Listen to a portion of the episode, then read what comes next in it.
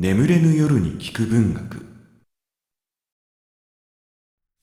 夏目漱石夢十夜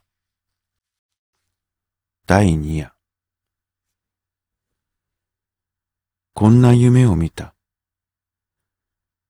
和尚の質を下がって廊下伝いに自分の部屋へ帰ると安藤がぼんやりと思っている。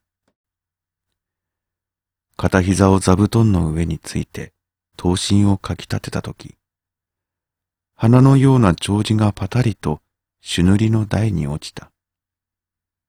同時に部屋がパッと明るくなった。襖の絵は武尊の筆である。黒い柳を濃く薄く、おちこちと書いて、寒そうな漁夫が傘を傾けて土手の上を通る。床には海中文殊の軸がかかっている。炊き残した線香が暗い方で未だに匂っている。広い寺だから新刊として人気がない。黒い天井に刺す丸暗道の丸い影が仰向く途端に生きてるように見えた。立ち膝をしたまま左の手で座布団をめくって右を差し込んでみると思ったところにちゃんとあった。あれば安心だから布団を元のごとく直してその上にどっかり座った。お前は侍である。侍なら悟れぬはずはなかろう。と、和尚が言った。そういつまでも悟れぬところを持ってみると、お前は侍ではあるまい、と言った。人間のクズじゃ、と言った。はは、怒ったな、と言って笑った。悔しければ悟った証拠を持って来い、と言って、ぷいと向こうを向いた。けしからん。隣の広間の床に据えてある置き時計が次の時を打つまでには、きっと悟ってみせる。悟った上で今夜また入室する。そうして、和尚の首と悟りと引き換えにしてやる。悟らなければ和尚の命が取れない。どうしても悟らなければならない。自分は侍である。もし悟れなければ自陣する。侍が恥ずかしめられて生きているわけにはいかない。きれいに死んでしまう。こう考えたとき、自分の手はまた思わず布団の下へ入っていた。そうして取材屋の担当を引きずり出した。ぐっと塚を握って赤い鞘を向こうへ払ったら、冷たい歯が一度に暗い部屋の中で光った。すごいものが手元からスースーと逃げていくように思われる。そうしてことごとく喫茶系へ集まって、殺気を一点に込めている。自分はこの鋭い歯が無念にも針の頭のように縮められて、くすんごぶの先へ来て、やむを得ず尖ってるのを見て、たちまちぐさりとやりたくなった。体の血が右の手首の方へ流れてきて、握っている塚がにちゃにちゃする。唇が震えた。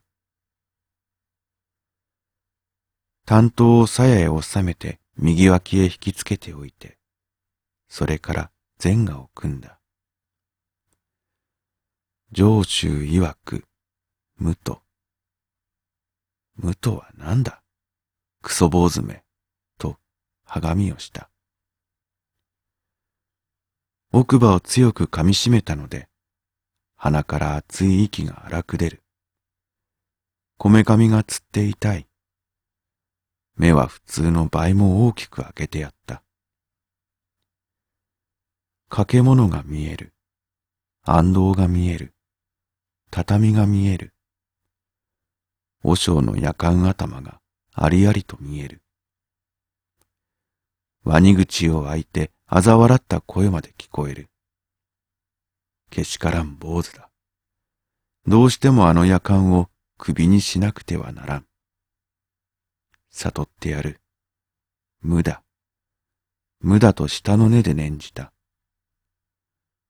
無駄というのに、やっぱり線香の匂いがした。なんだ、線香のくせに。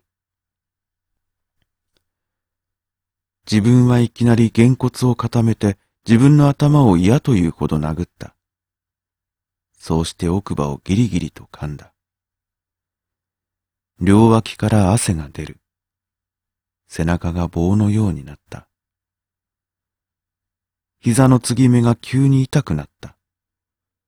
膝が折れたってどうあるものかと思った。けれども痛い。苦しい。無はなかなか出てこない。出てくると思うとすぐ痛くなる。腹が立つ。無念になる。非常に悔しくなる。涙がほろほろ出る。人思いに身を大岩の上にぶつけて、骨も肉もめちゃめちゃに砕いてしまいたくなる。それでも我慢してじっと座っていた。耐え難いほど切ないものを胸に入れて忍んでいた。その切ないものが体中の筋肉を下から持ち上げて、毛穴から外へ吹き出よう吹き出ようと焦るけれども、どこも一面に塞がって、まるで出口がないような残酷極まる状態であった。そのうちに頭が変になった。安藤も武尊の絵も、畳も、違い棚も、あってないような、なくってあるように見えた。と言って、無はちっとも厳然しない。ただいい加減に座っていたようである。ところへ忽然、隣座敷の時計がチーンと鳴り始めた。はっと思った。右の手をすぐ担当にかけた。時計が二つ目をチーンと打った。